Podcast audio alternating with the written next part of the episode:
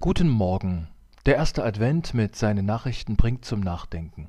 Die Impfaktion der Kirchen, der Freiluftgottesdienst in Chemnitz, die Übung mit 3G vor den Gottesdiensten.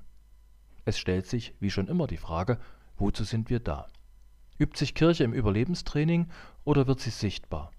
Zieht sie sich in ihre Räumlichkeiten zurück und ringt untereinander, was denn nötig ist, um beieinander zu sein? Oder wird sie zu einem Zeichen der Hoffnung? Welche Empfehlung gibt sie? Sagt sie, wir sind unentschieden, weil wir uns vor der Diskussion fürchten? Oder sagt sie, wir akzeptieren verschiedene Meinungen, aber halten das Impfen für den besseren und verantwortungsvolleren Weg? Hat sie Angst vor den menschlichen Kräften der Spaltung? Oder vertraut sie auf die Kraft des Geistes? Mischt sie sich positiv in den gesellschaftlichen Diskurs ein oder sorgt sie sich wie paralysiert nur um sich selbst? Der liebe Satz Bei uns ist jeder und jede willkommen verrät eine Haltung, die immer noch davon gespeist ist, dass Menschen zu uns kommen. Dabei feiern wir bald, dass Jesus Christus zu den Menschen gekommen ist. Auf nach Bethlehem, könnten wir also sagen.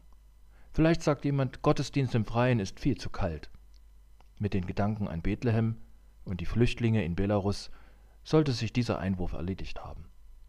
Warum nicht Gottesdienste in Bewegung, mit einem Licht in der Hand, Haltepunkte im Gebet, einer Anlaufstelle vor einer wichtigen, geschlossenen Institution, zum Beispiel Theater, Kino, Club, Freizeiteinrichtung, um den Segen zu empfangen und einem stillen Weg zurück.